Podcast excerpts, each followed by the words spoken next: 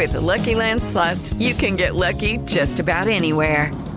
This is your captain speaking. Uh, we've got clear runway and the weather's fine, but we're just going to circle up here a while and uh, get lucky.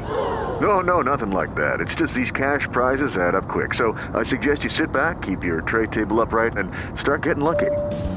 Play for free at LuckyLandSlots.com. Are you feeling lucky? No purchase necessary. Void where prohibited by law. 18 plus terms and conditions apply. See website for details.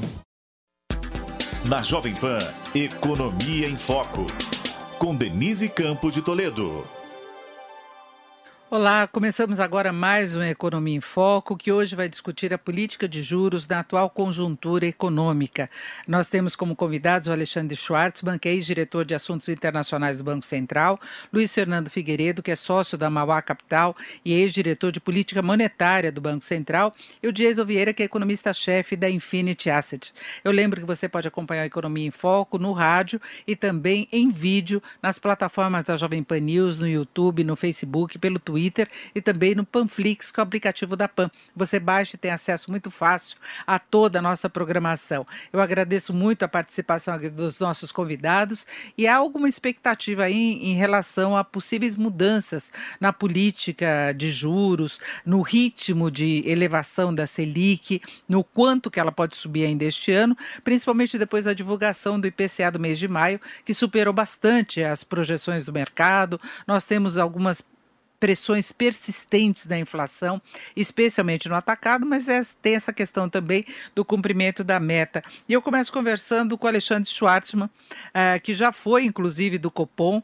para saber qual que é a sua expectativa. Alexandre, você acha que vem algum recado diferente? Você acha que é o momento de Banco Central tratar de uma forma diferente essa inflação?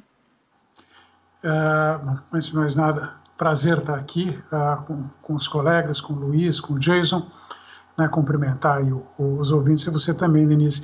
Olha, uh, eu acredito que vem sim uma mudança. Eu uh, não estou apostando numa mudança no ritmo uh, de elevação de taxas de juros. Acho que o Banco Central vai continuar no mesmo passo, aí em torno de 0,75, em torno não, exatamente 0,75, uh, mas uh, acho que está ficando cada vez mais claro que aquela ideia que o Banco Central tinha chamava de normalização parcial, ou seja, de subir a Selic, mas uh, não chegar ao ponto em que uh, a Selic começasse de fato a travar a atividade econômica, quer dizer, parasse antes do que a gente em economia chama de taxa neutra, eu acho que isso daí eles vão abandonar.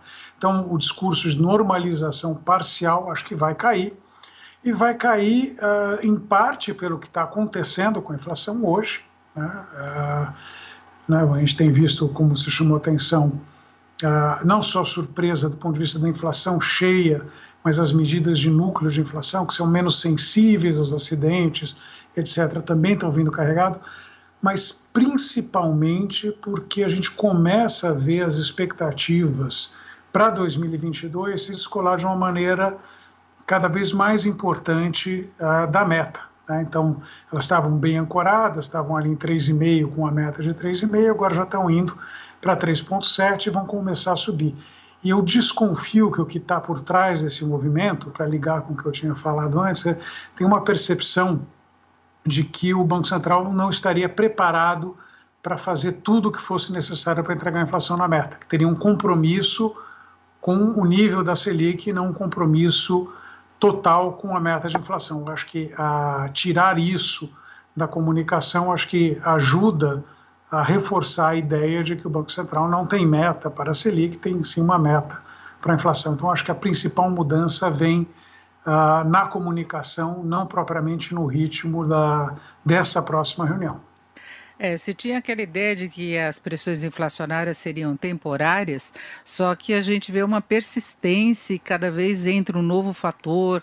Nós tivemos até a justificativa da mudança da bandeira da, tarifária de energia para o vermelho nível 2, não é? Isso pesou já no, no último índice, mas tende a ser um custo em alta ao longo deste ano. A gente tem mercado livre de energia, representa mais custo, mas na composição do IPCA nós tivemos vários outros aumentos também, combustíveis. O Brasil tem uma relação com o exterior, a gente tem visto, inclusive, preocupações com relação à inflação nos Estados Unidos, em outros países, não é? E Luiz Fernando Figueiredo, a sua expectativa também é essa? Eu acho que o Alexandre falou bastante bem sobre o que está acontecendo e, e, os dilemas uh, uh, que o Banco Central está enfrentando, né? É, claramente, nós a gente vem de uma, uma política monetária extremamente expansionista. Uh, o que acontece é que, desde o momento em que o Banco Central chegou a essa política monetária muito expansionista para cá, o cenário de inflação mudou absurdamente, muito em função de choques, sem dúvida, a, a, a, a maioria deles temporários, ah, só que foram se acumulando muitos e muitos e muitos e muitos choques. Ah, e daí você tem que tomar um certo cuidado, porque você acaba podendo propagar, podendo fazer, eles, eles se acumulam tanto que eles acabam se propagando para o resto ah, dos preços. E o que a gente está vendo é um pouco isso. Embora a gente ainda tenha uma ociosidade muito grande, somente no setor de serviços, mas na economia como um todo, uh, a gente teve um volume de choques tão grande e, e com tal, tal, intensidade durante tanto tempo uh, que você está tendo uh, uma certa, um certo contágio né, para o resto dos preços e, e, e, como o Alexandre colocou muito bem, inclusive com relação às expectativas do ano que vem. então, o Banco Central ele já vem numa toada de se mostrar, surpreender o mercado se mostrando mais duro, eu acho que ele não vai mudar isso, ele vai continuar uh, é, é, é, porque é muito importante que os agentes não tenham a dúvida que o próprio Alexandre comentou. Será que o Banco Central vai fazer tudo o que é necessário? Então, às vezes, o Banco Central tem que surpreender para o, o, sistema falar: bom, esse cara não está de brincadeira, ele vai fazer o que precisa. E, nesse sentido, uh, ele vem ainda com um discurso, embora ele dizendo que ele pode ser que ele abra a mão, mas o discurso de que ele vai normalizar só parcialmente. Então, eu acho que é muito provável que ele tire uh, uh, esse aspecto e diga que vai fazer o que for necessário, provavelmente uh, apontando que esse passo, que 0,75 é um passo mais para extraordinário do que um passo, vamos dizer, ordinário normal, seria mais para 50 pontos. É, continuando a dizer que ele vai manter esse mesmo tipo de passo. Bom, e agora eu quero saber a opinião do Jason Vieira, sabendo que o Jason acha que o Banco Central começou a elevar os juros já com muito atraso, né, Jason?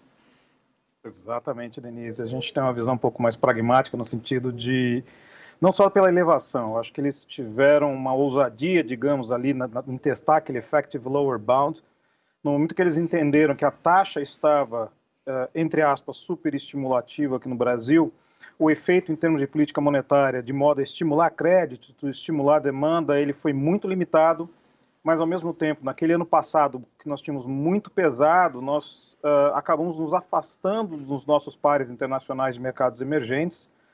E quando, naquele momento crucial, quando os mercados internacionais começaram a aumentar a propensão pelo prêmio de maior risco, nós ficamos fora dessa jogada. Daí o, o real acabou se, se, se, é, performando muito mal, se tornou ali uh, a pior moeda entre os mercados emergentes de 2020, e isso, obviamente, dada a volatilidade cambial, mais a volatilidade do que efetivamente a desvalorização cambial, gerou uma inflação em diversos aspectos de muito difícil controle, trouxe uma inércia para 2021.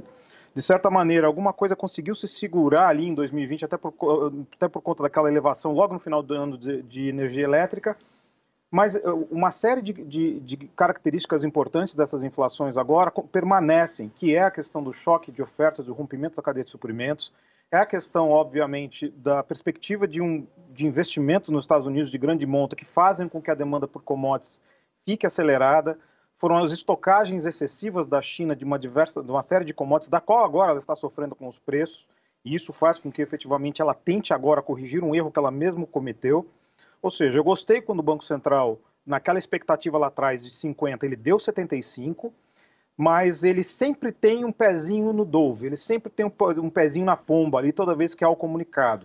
Eu acho que ele precisa tirar esse comunicado, qualquer noção de Dove no comunicado dele, ele precisa se tornar mais duro em relação à perspectiva de, de, de política monetária, nem que efetivamente ele necessite fazer esse processo mais duro. Porque podemos imaginar que uma, uma parcela significativa desses choques de curto prazo, que é a energia, basicamente commodities, petróleo agora subindo uh, muito forte no mundo, nós temos minério de ferro também subindo bastante no mundo. Não sabemos se esses choques vão permanecer por mais tempo. Nós temos a questão hídrica no Brasil, que também é uma questão que, de intempéries, não depende necessariamente de todo o conjunto, que é algo que pode se solucionar. A questão hídrica resolve parte da questão uh, de alimentos. A questão de commodities também resolve parte de alimentos. Só não sabemos quando isso efetivamente pode acontecer. E nós temos agora, no curto prazo, a sorte dessa valorização intensa do real contra o dólar, porque foi um elemento a menos de impacto do que já está tendo muito forte, principalmente nos IPAs, que são as inflações ao atacado. Ou seja, eu acho que esse é um momento muito delicado de política monetária. Eu espero um dia poder ter a honra de estar nos pés aí de onde os meus colegas aí estiveram, de poder fazer parte ali de, de, uma, de um comitê de política monetária, de fazer parte do Banco Central, para tentar. Eu, eu, gostaria de ser agora uma mosquinha para tentar entender como é que vai ser a condução da política monetária de agora em diante, como serão as reuniões do Copom, que eu acho que são as mais difíceis aí em bastante tempo. É, e Alexandre, é uma coisa complicada, né? Porque você tem uma perspectiva de crescimento maior da economia, né, e que juros mais baixos podem ajudar a, a, dar mais consistência nesse processo de retomada, e de repente você tem que cuidar da inflação que é o grande objetivo, o principal objetivo aí do Banco Central, e, e em certa medida, se você amplia é, essa elevação da Selic, você pode ter um impacto daqui a algum tempo sobre esse processo de retomada, né? Até que ponto que isso pesa, né? O Jason estava falando que vocês participaram das reuniões. Uh, quando você tem uma, um momento como esse, em que a economia está tentando engatar um momento melhor, uh, mas a inflação está pressionada e você tem que segurar as rédeas. Eu acho que esse momento em particular, por mais que a gente tenha sofrido no ano passado, ele, ele não é tão difícil. Seria complicado para o Banco Central se a gente tivesse, se tivesse acontecido no primeiro trimestre desse ano, que muitos de nós, eu inclusive, uh, temíamos né, que na, na esteira do auxílio emergencial a economia fosse dar uma travada. Ela não travou, ela continuou crescendo. Então, o fato é que a recuperação está em curso, ela vai continuar em curso. Tá? Então, provavelmente a gente não vai ter uh, o PIB crescendo a um, um e pouco por cento, como foi no primeiro trimestre, mas ele deve continuar a expansão uh, ao longo de cada trimestre desse ano. Então, isso acho que até facilita a, a, a decisão do Banco Central, no seguinte sentido: se você tiver simultaneamente a, a, inflação subindo e a atividade mergulhando, aí o Banco Central ia ter que escolher qual dos dois ele ia salvar, para quem que ele ia jogar a boia. Né? Agora, nesse exato momento, acho que ele não precisa jogar a boia para a recuperação da atividade, ele pode, de fato, concentrar no que está acontecendo do ponto de vista de inflação. Obviamente, uma coisa não é independente da outra, quer dizer, o fato da, da inflação estar tá alta tem muito do que o, o, Jason falou, da questão uh, de commodities, tem coisas da energia que a gente exatamente não, não controla, mas tem aparecido aqui ali muito para minha surpresa, digo, alguns sinais que não deveriam estar acontecendo. Né? Uh, em particular, acho que a, questão de inflação de serviço, né, ela tem os núcleos de serviço estão um pouco mais mais pesados. Enfim, acho que o, nesse aspecto não, não chega a ter muita dúvida para o Banco Central. Ele pode seguir a toada, mesmo porque o juro ainda é estimulativo. A gente está falando em retirar estímulo, não estamos falando ainda em frear a economia, basicamente é a diferença entre tirar o pé do acelerador e enfiar o pé no freio, a gente ainda está na primeira parte, né? Ah, e enquanto a gente seguir crescendo, acho que para o Banco Central isso não vai ser um problema. Agora, Alexandre, quando se fala de, em, em, tirar na, no, do comunicado a questão da normalização parcial dos juros, o que isso poderia significar na prática para quem está nos acompanhando em termos de elevação da Selic? Isso abriria a porta, na tua visão, para a taxa básica fechar este ano em que, em que nível? menos que o, que o Banco Central parece fazer, a gente imagina que ele faz é o seguinte: o Banco Central uh, tem sido bastante ousado, inclusive na divulgação dos parâmetros do seu modelo. Um dos parâmetros que ele divulgou é que a, a chama taxa neutra de juros, taxa real neutra de juros, aquela que não estimula nem desestimula a atividade econômica, né, uh, estaria em torno de 3%, com 3,5% de meta de inflação para o ano que vem, significa que a nossa Selic neutra seria 6,5%. Então, uh, quando falava em normalização parcial, de maneira geral, o mercado entendeu que chegava lá em uns 5,5% no final do ano e não chegaria até 6,5%, provavelmente até bom pedaço de 2022. Ah, eu acredito que tirar isso é uma sinalização de que o Banco Central vai manter esse ritmo de elevação de juro por mais algum tempo e terminaria o ano na casa de 6% de juro. Acho que o consenso do Focus, né, que é a pesquisa do Banco Central, está em 5,75 Uh, eu acho que ele pode ir um pouco mais longe, pode ir para 6, talvez chegar até 6,25. Eu estou mais para 6 no final do ano, mas com um detalhe importante: ele continuaria o processo, então ele chegaria ao nível neutro, provavelmente já em 2022, e acho que tem, a depender da evolução de expectativas, etc., corremos um risco de que ele tenha que ir aí sim para cima desse 6,5 de taxa neutra, mas isso aqui ainda é um risco, não é o meu cenário principal. Agora, Luiz Fernando Figueiredo, nós percebemos aí que diminuiu pelo menos a queda de braço em relação ao câmbio desde que os juros começaram a subir, coincidência ou não, é? Nós tivemos outros fatores positivos também ajudando a alavancar um movimento mais favorável do mercado, inclusive recuperação de economias no exterior, uh, todo mundo muito focado no que está acontecendo nos Estados Unidos, por exemplo, mas o, o, dólar tinha sido um fator de pressão. Você vê essa relação uh, de elevação da Selic com o dólar mais acomodado? Olha, o, uh, na minha avaliação, é, o, o, juro, ele, ele, claro, ele sempre tem um peso sobre, sobre a moeda, principalmente o diferencial de juros. Né? Agora, o que a gente está falando hoje é, é muito pouco diante de uma enorme volatilidade que a nossa moeda tem. Uh, então, assim, minha resposta é muito pouquinho o aspecto juro influencia uh, na nossa moeda, a não ser que nosso taxa de fosse para 10%, alguma coisa uh, dessa dimensão. O que mudou fortemente e mudou a trajetória da taxa de câmbio por isso foi, primeiro, uma, uma, uma virada, não foi nem uma virada, mas foi uma, uma melhora brutal das contas externas, a conta corrente externa indo para zero, balança comercial uh, crescendo espetacularmente, investimento direto muito forte. Dois, a questão da pandemia, que piorou fortemente até março, início de abril, arrefeceu. Então, o clima com isso, de uma maneira geral, também melhorou, isso ajudou a, a, a moeda. Três, né, os números de crescimento mais fortes, estão uh, dando uma sustentação ao ambiente um pouquinho mais, mais leve, né? Olha, o país não está indo tão mal, está crescendo mais, etc. E também do ponto de vista fiscal, por várias razões, tem, tem razões estatísticas, mas tem razões também uh, mais concretas relacionadas ao crescimento. O risco fiscal de curto prazo baixou bem. Né? Até seis meses, oito meses atrás, só para relembrar, Uh, muita gente projetava uma dívida PIB superior a 100% do PIB.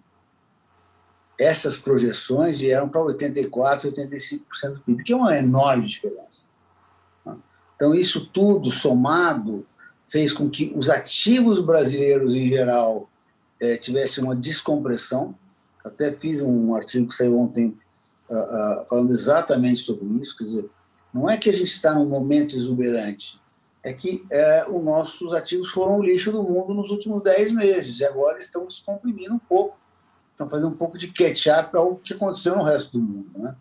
A Bolsa Brasileira, comparada em dólar, comparada aos países emergentes, ela ainda está mais ou menos 65%, 67% do que ela foi há um ano atrás. Ou seja, ela caiu barbaramente frente aos nossos pais. Né? Então, o que está acontecendo, e isso vale também para a taxa de câmbio, é uma certa diminuição do que a gente chama de prêmio de risco, é, que, enfim, é, risco associado a todas essas coisas que eu já comentei, inclusive a questão do, do, do é, principalmente a questão fiscal.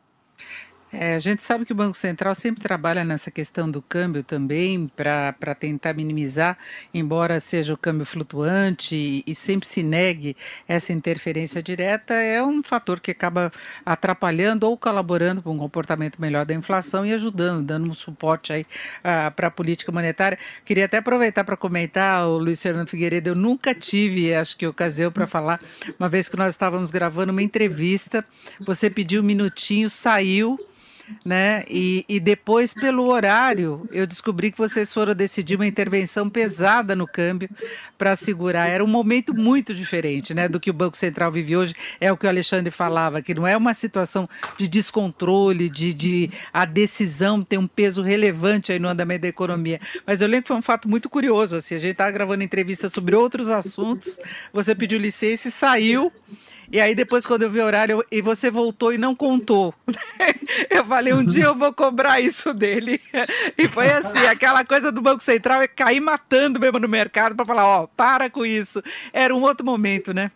Não, sim. E tem uma coisa que é o seguinte, é, com certeza o Alexandre também vai concordar. É, o Banco Central, ele pode querer o que ele quiser, mas ele não consegue definir a taxa de câmbio.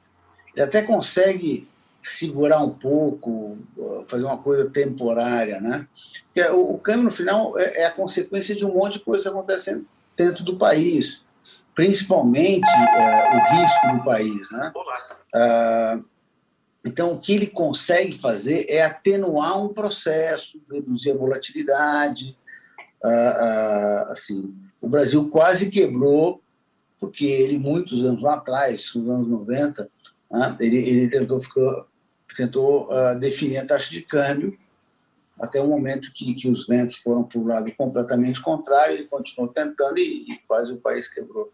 Então, assim, uh, o câmbio flutuante, ele, uh, ele, no final das contas, ele acaba sendo soberano pela incapacidade que os países ou bancos centrais têm de controlar a taxa de câmbio. porque, de novo, ela é a consequência de tanto dos fenômenos que acontecem dentro da economia, que é realmente incontrolável. Todos os países que controlaram, eles acabaram perdendo em algum momento o, o, o controle. Né? Ah, então, assim, é, como o Banco Central é um grande agente comparado com os outros, com bancos e, e fundos, etc., ele tem um certo predomínio, mas é muito temporário. E daí o cara que está lá no Banco Central e que acaba fazendo as intervenções, ele tem que ter perfeita consciência disso, de que, olha, ele consegue uh, dar uma saculejada no mercado, mas é curto prazo. E muitas vezes o mercado acaba entrando numa, numa rota meio uh, uh, de inércia, e daí é importante o Banco Central, às vezes, intervir para dar um chacoalhão para ver se o mercado, se aquilo mesmo, a formação de preço está adequada ou não, né? É, mas muitas vezes ah, isso acontece, também o Alexandre estava dando risada dessa, dessa atuação, acontece inclusive com relação aos juros, né? Porque muitas vezes você tem um descolamento aí da curva de juros, que é os juros de mercado, correndo muito acima do que o Banco Central está sinalizando ou está colocando, né, Alexandre? Então não é só em relação ao câmbio. Uhum.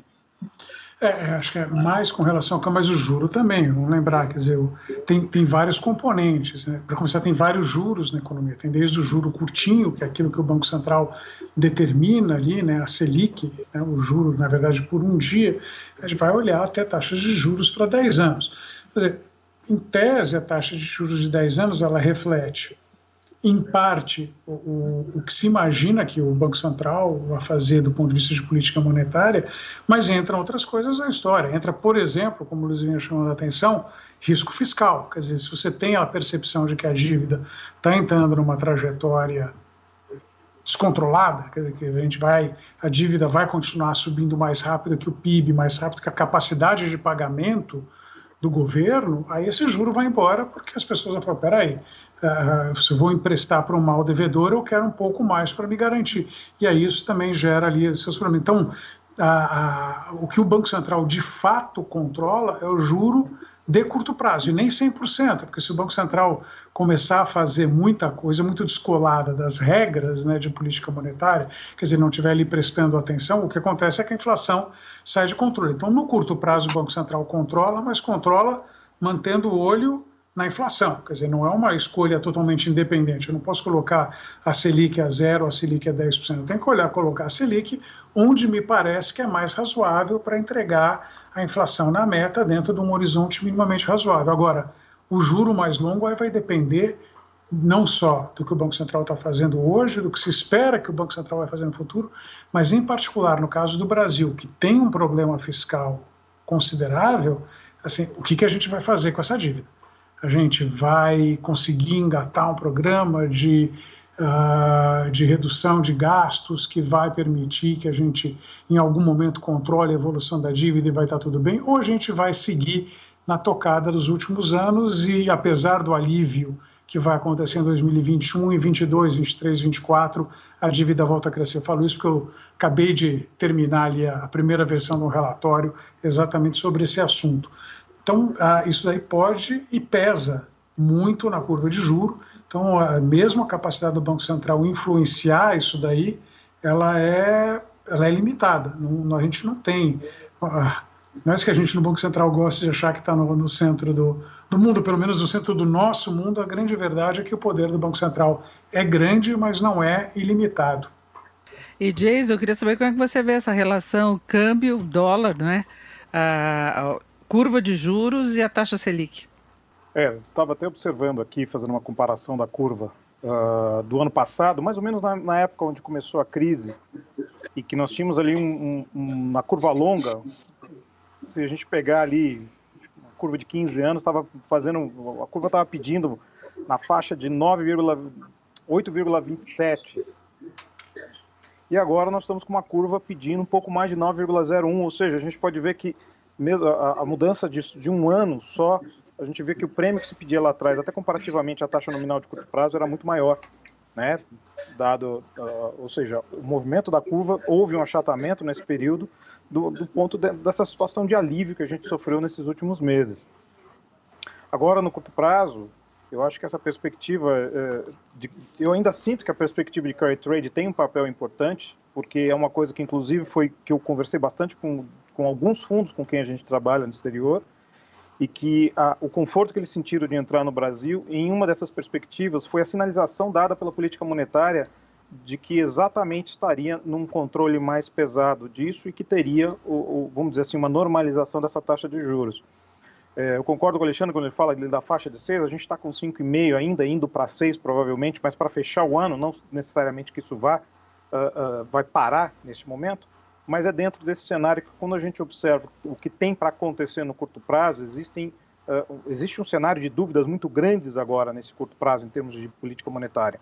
Ou seja, ao chegar lá na frente, ele precisa exatamente calibrar isso, e essa calibragem pode ser no sentido de manter o ciclo de aperto monetário até uh, o, o, que se diz o rompimento da, da, do juro neutro, que foi aquele juro mítico que, em que o Ilan conseguiu fixar lá atrás, naquela faixa de 6,5% nominais, e manter por um período muito, muito longo e conseguir achatar as curvas para níveis abaixo de dois dígitos, que foi uma vitória enorme da gestão anterior do Banco Central e que foi, de certa maneira, eh, conseguindo ser mantida nesse cenário.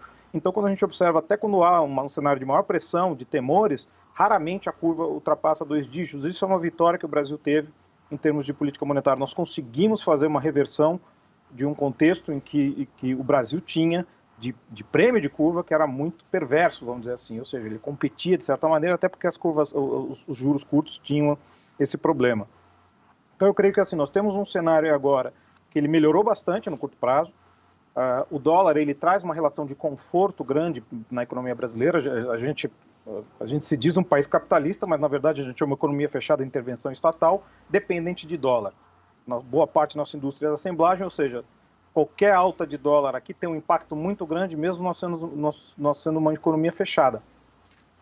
E agora, com o processo, eu, eu fico imaginando agora como é que seria a inflação que nós teríamos nesse momento, nesse último trimestre que nós passamos agora, como é que seria essa inflação se nós estivéssemos passando pela volatilidade cambial que nós passamos lá atrás? Ou seja, teria um trabalho muito pior do Banco Central, a situação seria muito mais difícil e nós estaríamos falando de uma questão diferenciada em relação à política monetária. Porque, de novo, ainda que haja um pouco de atividade econômica, isso é interessante, e é tentar evitar chegar no, no, no, no não neutro, ou seja, romper o neutro para chegar na, na, taxa de juros que ela seja contractora de economia, da atividade econômica, é, é também imaginar que boa parte da inflação que está sendo, que nós estamos passando agora, ela não se controla via política monetária. Daí esse equilíbrio que o Banco Central precisa fazer agora no que ele vai trabalhar como política. Mas ele precisa, de alguma maneira, acima de tudo, calibrar também na comunicação, que é algo que, pelo menos assim, nessas últimas reuniões ele acabou fazendo. Economia em Foco, que hoje discute a política de juros da atual conjuntura e tem como convidados aqui do Economia em Foco Alexandre Schwartz, banqueiro diretor de assuntos internacionais do Banco Central, Luiz Fernando Figueiredo, sócio da Mauá Capital e ex-diretor de política monetária do Banco Central, e o Jason Vieira, que é economista-chefe da Infinity Asset. O Jason estava colocando uma, uma questão aí em relação à inflação, o tipo de inflação que nós estamos vendo, não é que o Banco Central tem de trabalhar, mas a gente tem muito de pressão inflacionária que vem do exterior de aumento de preços de commodities que tem relação com uma demanda global maior, com certo desequilíbrio entre oferta e demanda. A gente tem agora a questão da energia que entra no custo, que não vai ser contido, outros preços administrados também subindo. Uh, Luiz Fernando, qual, uh, na sua avaliação, seria o impacto efetivo de um aumento maior da Selic? Que recado o Banco Central pode passar e que tipo de efeito que ele pode ter na evolução da inflação? Bom, é, são sempre dois efeitos. Né? Um é sobre uh, como os agentes veem o Banco Central, né? ou seja, uh, todas, as, todas as vezes que os agentes veem o Banco Central muito firme, eles ficam mais tranquilos com relação aos medos, os riscos de uma inflação maior. Porque eles pensam, bom, ele não está brincando, ele vai fazer o que for necessário para a gente ter a inflação dentro do, do, do, razoável, dentro das metas, etc. Então, tem um efeito nas expectativas. Né? Então, esse é o primeiro ponto. O segundo faz parte do processo. Ah, ah, o Banco Central ele não sobe de uma vez o juro para onde ele entende que precisa. É um processo gradual, até porque ele vai tendo informações ao longo do tempo e vai calibrando isso. Né? O que ele tem feito, embora a gente estivesse com a taxa juros extraordinariamente baixa, realmente muito baixa e muito expansionista, ele está num passo rápido, 75 pontos, 75 pontos, 75 pontos. Uh, uh, ele manter esse ritmo é uma coisa boa, porque ele está também dizendo com isso que ele quer chegar mais rápido ao seu objetivo. Né? Tem a questão agora eh, que ele ainda diz de uma normalização parcial, uh, ou seja, não chegar até o juro neutro ou, ou, mais do que isso, ou seja, ele parcialmente até, até o juro neutro, uh, mas eu acho provável que ele, ele, ele tire isso, porque, uh, como o Alexandre comentou, as expectativas para o ano que vem elas estão começando a descolar do 3,5. Ainda não estão tão longe, mas não dá para brincar. É, a inflação pode ela mesmo se, se realimentar né, e acabar gerando pressões inflacionárias. Agora, tem momentos em que você tem juros altos e a inflação não cede. Eu lembro da quando nós chegamos àquele nível de, de juros da taxa de 14,25 e ainda tínhamos aí uma resistência da inflação no momento de fraqueza de atividade, que foi um momento, acho que, dos mais complicados em termos de gerenciamento de política de juros, né, Alexandre? Denise, mas, mas ali uh, foi o, o, Banco Central colhendo o que tinha plantado. Né? A gente tinha, vamos lembrar, isso aconteceu ali no período com Alexandre Pombini à frente do, do Banco Central, e foi uma diretoria que, de maneira geral, ignorou todos esses pontos que o Luiz chamou a atenção. Quer dizer, a gente via as expectativas de inflação desviando e o Banco Central absolutamente olímpico a respeito. E, e quando não inventava as histórias mais mirabolantes da face da Terra, que uh, interrompeu um ciclo de, de aumento de juro com a inflação subindo, porque imaginava que ia acontecer uma crise na Europa que seria equivalente a um quarto da crise que a gente tinha passado em 2008, 2009. Você, as coisas e aí botou um modelo que o Banco Central nunca tinha usado para justificar que o pessoal ah, esse Banco Central em momento algum tem um comprometimento com a meta. Aí perde o controle das expectativas, e a hora que você perde o controle das expectativas, você, uh, você deixa de ter aquela troca entre inflação e atividade. Enquanto as expectativas estão bem controladas, quando a atividade econômica cai, a inflação cai, o Banco Central pode cortar juro e trazer de volta, e vice-versa. Agora, na hora que você perde o controle das expectativas, que foi o que o Banco Central sob a diretoria do Alexandre Pombini, permitiu, aí o jogo fica muito mais complicado, porque a gente passou, o, no geral, o mercado, e mais importante do que o mercado, na verdade, os formadores de preço na economia, quer dizer, as empresas, trabalhadores, passaram a incorporar nas suas demandas por salários, a demanda por preço, né, a expectativa de que vai ser uma inflação muito mais alta do que a meta. E nesse momento fica, então, muito mais difícil para o Banco Central. O, o, o Jesus chamou atenção para o trabalho que o Ilan fez logo em seguida, né, uh, o, o Ilan conseguiu reancorar as expectativas de inflação, o Roberto está mantendo isso. Então a gente tem um Banco Central que, uh, justamente por conta de ter feito o trabalho lá atrás, ter feito a sua lição de casa lá atrás, não ter sido irresponsável na gestão de política monetária, como foi o, o, o Pombini, né, uh, ele consegue agora, enfim, teve, teve um descolamento da expectativa de inflação com relação à meta, mas é 0,20, não é, não estamos esperando um, dois, três pontos percentuais a mais em relação à meta no ano que vem, está esperando algum desvio e o Banco Central vai justamente calibrar a política monetária para garantir que esse desvio não aconteça. Então, é, eu acho que essa é a grande diferença. É por isso que a gente tem um regime de metas para inflação.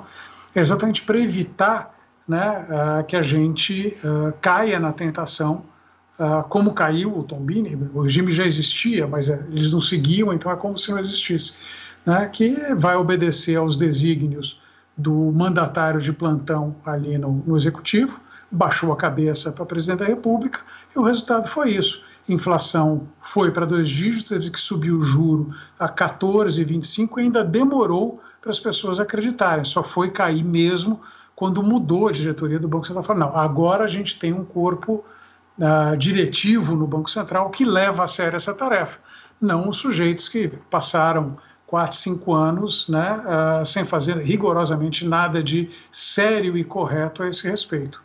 Agora, Alexandre, a gente percebe a reação da sociedade, das associações, de sindicatos, é sempre a mesma. Né? Não tem essa leitura de que é importante você segurar a inflação e que os juros são importantes para você segurar a inflação, para você ter, inclusive, uma estabilidade, uma condição maior de crescimento. Quando baixa os juros, não é, a gente tem uma enxurrada aí de comemorações, eu recebo vários comunicados. Quando eleva, Aí vem as reclamações, como já tem ocorrido com essa mudança aí de sinal, mudança de política do Banco Central. Não, não existe ainda na sociedade essa percepção da importância de se controlar a inflação e de, dessa relação com os juros? Eu acho que, ah, quanto à inflação baixa, acho que sim. Em algum grau, a sociedade brasileira prefere uma inflação baixa a uma inflação alta.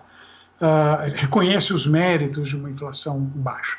O que acho que falta é o entendimento mais claro dessa ligação de política monetária com a inflação. Inclusive porque ela não é imediata, tem outros fatores, a gente está vivendo hoje, o gente estava chamando a atenção, é, o commodities, tem certas coisas que você não controla com política monetária e não irá controlar com política monetária. Inclusive, o papel de política monetária não é controlar esse choque, é evitar que ele se propague, é uma outra coisa. Então, aí tem uma falta de entendimento, mas assim, eu, eu diria que o problema é até mais profundo, porque assim, quando você corta, não é que o pessoal comeu, você corta, você não cortou o suficiente. Se você não cortou, devia ter cortado. Se subiu, não devia ter subido.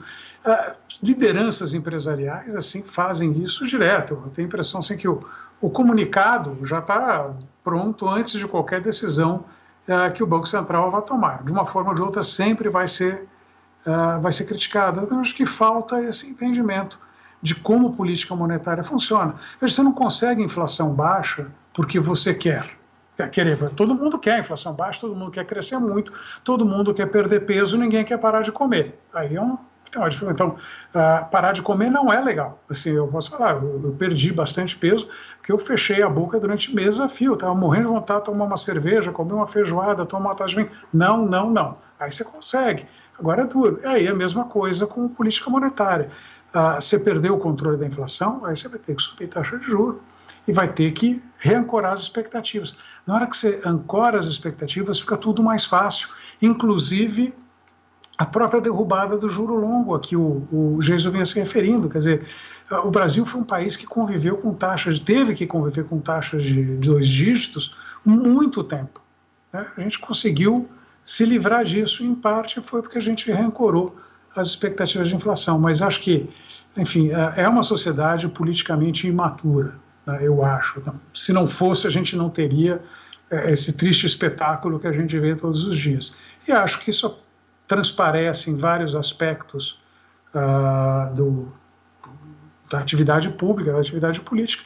E, e como eu estou muito envolvido na parte de política monetária, aparece bastante para mim. Mas, na, na verdade, acho que é um sintoma mais amplo de uma sociedade imatura, que quer ter as coisas, mas não quer pagar por elas. É, e Jason ainda tem muita aquela associação ao interesse do mercado em manter juros muito altos, né? Ainda tem isso, que é o mercado que quer, que é uma coisa especulativa apenas, não é? E, e, e tem outras formas de se trabalhar que não juros elevados apenas. Sim, sim, Denise. Nós temos a questão política monetária, ela pode ser feita também através de compulsórios, através de outras maneiras, mas o importante é a gente imaginar o seguinte: não adianta, por exemplo, a sociedade agora começar a demandar juros mais baixos e reclamar da elevação de juros, se nós observarmos a curva de juros lá atrás, quando os juros estavam a 2%, as curvas longas, que são efetivamente as que ditam o custo de crédito, elas estavam proibitivas, estavam muito próximas do que, do que está agora. Ou seja, esse conceito de, de, de obviamente, entender a, a, elevação de juros como algo negativo vai mais ou menos a mesma linha de se entender o dólar alto como ruim mas ele, ele é ruim a partir de certo momento, ou seja, lá atrás, quando nós tínhamos um ministro da Fazenda que não tinha, ministro da Economia agora, perdão, que não tinha que falar de câmbio, ele foi no pior momento que ele podia falar e ele conseguiu desancorar as expectativas de câmbio e disparou o câmbio. Aí chegou um câmbio que não era nem positivo para o exportador totalmente, porque ele tinha a base de custos dele muito elevada, e nem para o importador, obviamente não para o importador e, nem para a cadeia econômica brasileira. E parafraseando um pouco que o que o Alexandre falou, é aquela história: todo mundo quer ver, quer ver Deus ninguém quer morrer. Ou seja, todo mundo quer ver inflação baixa, mas ninguém quer subir juros. Ou seja, o cenário agora ele tem dificuldades uh, uh, grandes em termos de, de, de, de, como lidar com esta política, mas tem que ser via política monetária no curto prazo. Não, não é um problema de crédito que nós estamos passando. Alguns setores, obviamente, têm a tendência de sofrer mais. O setor imobiliário, que tem performado muito bem durante a crise, e continua a performar muito bem, ele pode sofrer sim um pouco com a elevação de juros. O setor de veículos também, que foi outro que conseguiu transpassar um pouco a crise, mas agora vem sofrendo com problemas da quebra da cadeia de suprimentos, ou seja, existe uma demanda muito grande por veículos, não existe oferta, os usados dispararam de preço e isso é um fenômeno que não aconteceu só no Brasil, mas aconteceu também em outros países do mundo. Então, olha que situação complexa que nós temos que lidar agora. Nós temos que lidar com uma situação que há um choque global de ofertas, há a perspectiva de que, o, de que os Estados Unidos possa gerar algum plano de infraestrutura que aumente a demanda por commodities e mantenha essa pressão de preços. Ao mesmo tempo, o Federal Reserve continua na perspectiva de enxurrada de dólares no mundo, que é um processo inflacionário para os americanos e tem se mostrado perigosamente inflacionário. Nós tivemos o CPI recentemente divulgado nos Estados Unidos, que veio acima das expectativas e acabou chocando todo mundo, porque é uma inflação do qual o americano não está acostumado. Eu falo até brincando que não adianta o americano agora reclamar, ele vai saber o que nós passamos durante praticamente a nossa vida inteira. E esse é o problema agora. Isso vai gerar muito mais reclamações para os americanos que não estão tão acostumados do que nós, que apesar de termos perdido o costume de uma inflação muito, muito forte, nós que somos mais velhos, geração X, ali, uma parte dos milênios, nós sabemos o que quer viver com uma inflação alta. É, agora, de qualquer modo, aumenta a rentabilidade das aplicações financeiras. Né? Tem uma parte da sociedade que gosta desse movimento de elevação dos juros, também é uma das consequências. É, mas isso no juro curto, né, Denise? Quando a gente fala agora de juro curto, no juro longo, como até citei, o diferencial que a gente vê em termos de taxa, o prêmio que você tinha lá atrás, um pouco naquele momento da crise, o que se tem agora, ainda tinha prêmio de, de, de, de, juros na curva com a taxa nominal baixa. E esse prêmio agora, a curva, como a gente diz, ela se achatou, ou seja, os curtos se elevando um pouco mais e os longos uh, uh, ficando não, não subindo tanto. E essa inclinação de curva, ela dá um, ela dá um equilíbrio maior entre os, os diferenciais de juros nos pontos da curva. Ou seja, Tudo bem, lá atrás nós tínhamos um juro longo a 8,97, agora nós estamos com um juro longo a 9,02. Não mudou tanto, ainda havia possibilidade de rentabilização em cima de, de, de, renda fixa. O problema é efetivamente o que é o instrumento de renda fixa que está sendo utilizado. Se você pegar esses instrumentos mais populares, que são esses instrumentos, por exemplo, que são cedidos pelo Tesouro, Tesouro Direto, esse tipo de coisa, estes instrumentos sofrem que parte deles trabalham com juros reais. E juros reais são aqueles os juros nominais descontados da inflação, e aí, obviamente, muita gente acabou até perdendo dinheiro. Bom, a gente já falou no começo da importância da, da, da questão fiscal também para influenciar movimento de câmbio, uh, pressões em relação aos juros e a atual direção do Banco Central tem alertado muito. Eu sempre coloco alguma coisa lá no comunicado, depois na ata da reunião, da importância de se avançar com as reformas, da questão fiscal. Da, isso está sempre ressaltado, inclusive em, em, declarações, em participações de eventos uh, do, dos diretores da instituição. Luiz Fernando Figueiredo, você acha que a gente pode ter uma perspectiva melhor nesse sentido. A, a gente tem algumas reformas que estão tentando avançar, mas já ficou aquele discurso da reforma possível tanto em relação administrativa como a tributária, né, que são reformas que se esperava há muito tempo. Ah, na questão de privatização, a gente tem Eletrobras na agenda, com muitas discussões. Vai ser muito difícil chegar a, a avançar muito mais em termos de, de privatização, porque tem eleições no ano que vem. E aí eu queria saber se um ano de eleições pode atrapalhar esse processo aí encaminhado pelo Banco Central também. Olha, é, assim, o, o, Brasil ele tem uh, se mostrado irresponsável do ponto de vista fiscal há muitos anos, né? desde a época, eu diria, desde o segundo mandato do Lula, de lá para cá foi um desastre. Uh, o que uh, aconteceu é que depois da Dilma está uh, todo mundo tentando arrumar, né? O Michel Temer tentou arrumar, mas assim nós ficamos numa situação realmente dramática.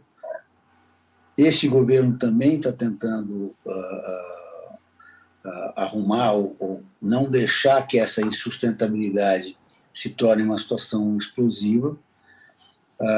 esse governo é um governo que ele não tem uma visão homogênea das coisas, né? É uma bateção de cabeça lá dentro que não é que inclusive muitas vezes é difícil de ler, uh, mas uh, os últimos oito meses nós flertamos várias vezes com um grande descontrole fiscal.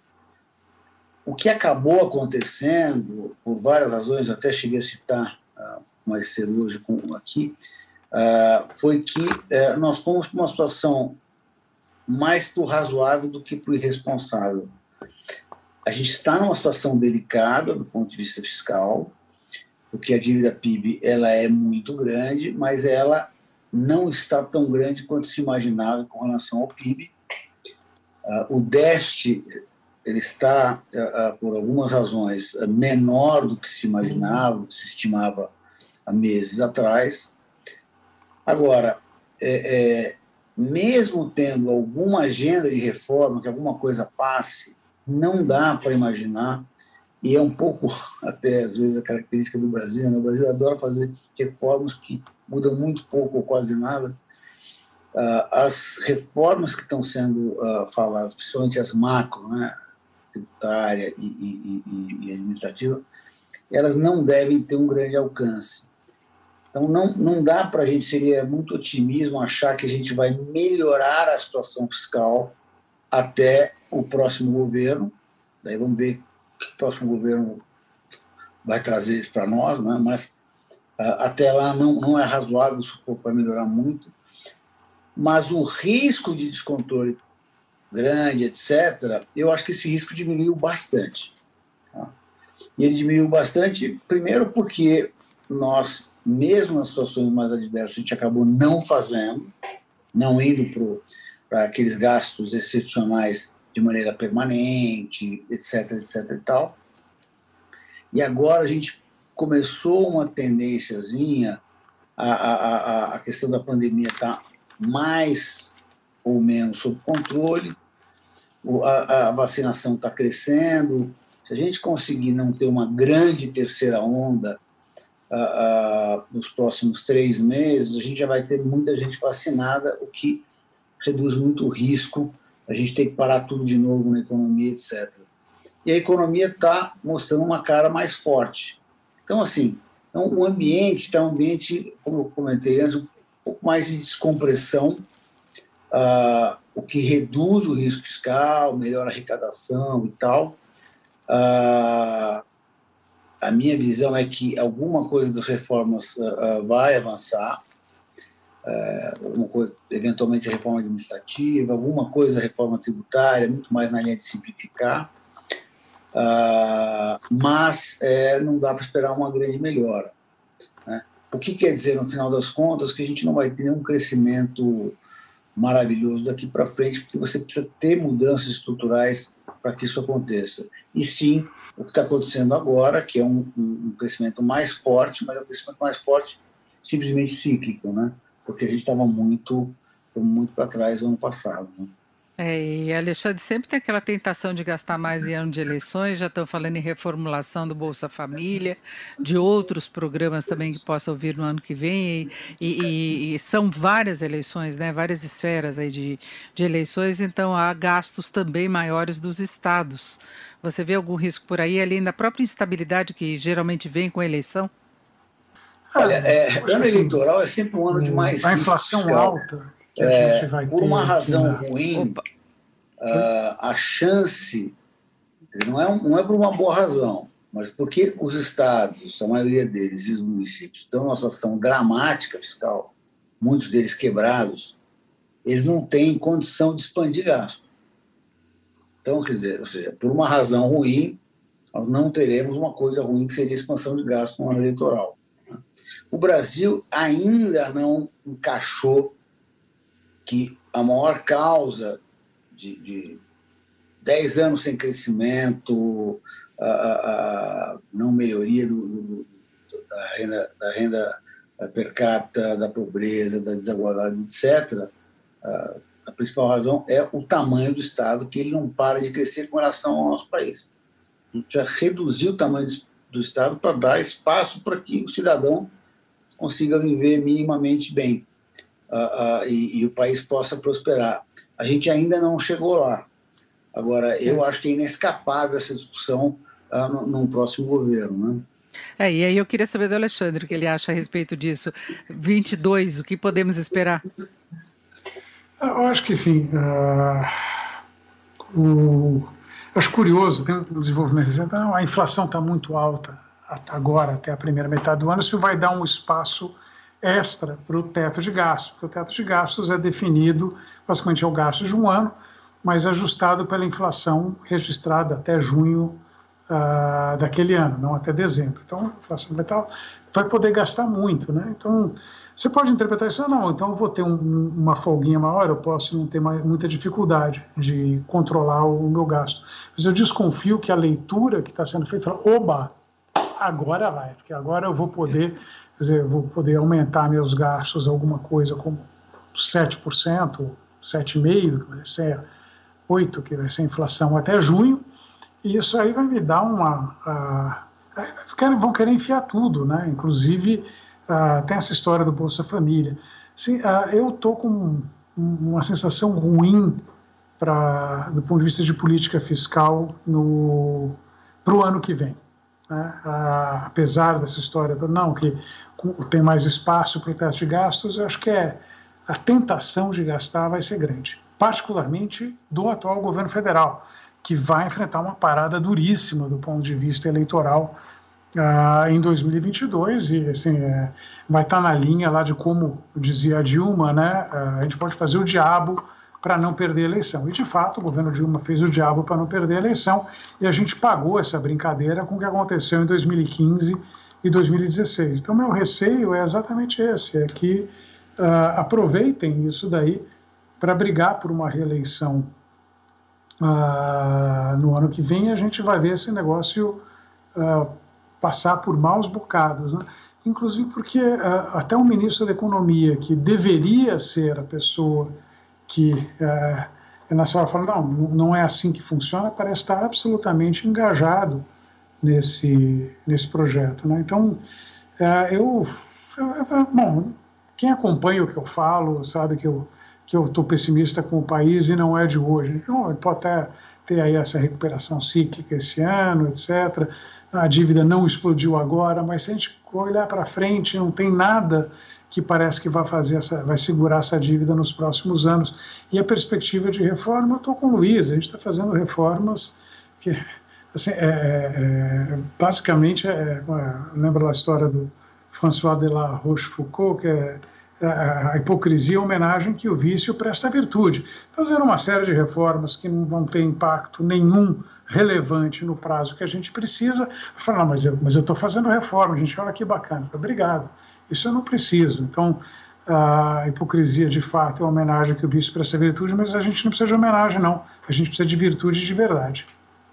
E para fecharmos, Jason, o que você espera do próximo ano, de, é, nesse pacote todo que nós estamos vendo em relação a gastos? Eu acho que foi uma lembrança boa do Alexandre que o teto de gastos vai ter como referência exatamente a inflação até agora. Se a gente assustou com essa inflação de 8% acumulada né, pelo IPCA até maio, né? Vai ser mais ou menos por aí mesmo, né? Talvez é 8% de crescimento aí de, de gastos no ano que vem permitido, né?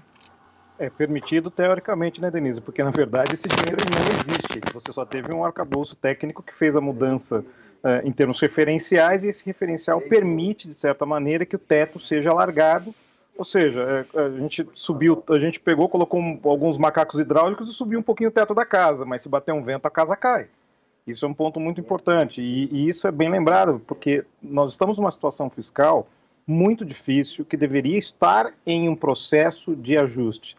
As últimas arrecadações, ainda que tenham sido extraordinárias, ainda que tenham sido resultados de boa parte da arrecadação que veio do ano passado, que foram adiadas dada a pandemia, não significa que a situação melhorou. Significa que a, a, a situação ah, vamos usar um termo que foi colocado recentemente na mídia, a situação só despiorou um pouco.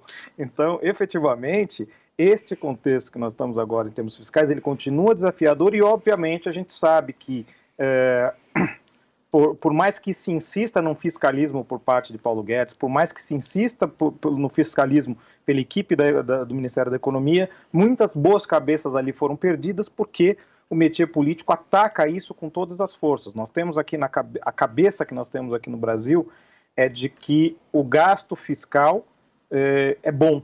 E, e, e, o pior, nós temos, como já citamos, a questão até da Dilma agora recentemente, do Lula, nós temos a visão, às vezes, de que não só o gasto fiscal é bom, como ele deve ser incentivado. Inclusive, alguns candidatos por aí dizem que uh, a função do Estado é estar endividado o tempo todo. Ou seja, é, é viver sobre eterna inflação e nós sabemos os países que fizeram isso, o que sofreram. Então, próximo ano é muito desafiador, muito provavelmente vai haver uma, uma briga pesada aí entre a equipe econômica e o próprio governo, vamos ver quem vai se manter, mas eu não vejo com bons olhos o fiscal, não. Esse alívio de curto prazo foi o que o Alexandre falou, só regalou o olho para o próximo ano e o pessoal só viu mais dinheiro e não viu um melhor ajuste. É isso, vamos fechando por aqui o Economia em Foco de hoje, que discutiu a política de juros da atual conjuntura econômica. Tivemos como convidados o Alexandre Schwartzman, que é ex-diretor uh, de Assuntos Internacionais do Banco Central, Luiz Fernando Figueiredo, sócio da Mauá Capital e ex-diretor de Política Monetária do Banco Central, e o Jason Vieira, que é economista-chefe da Infinity Asset. Eu agradeço muito a participação dos três, eu agradeço muito a sua audiência aqui que esteve com a gente até agora. Um bom final de semana. Você ouviu na Jovem Pan Economia em Foco, com Denise Campos de Toledo.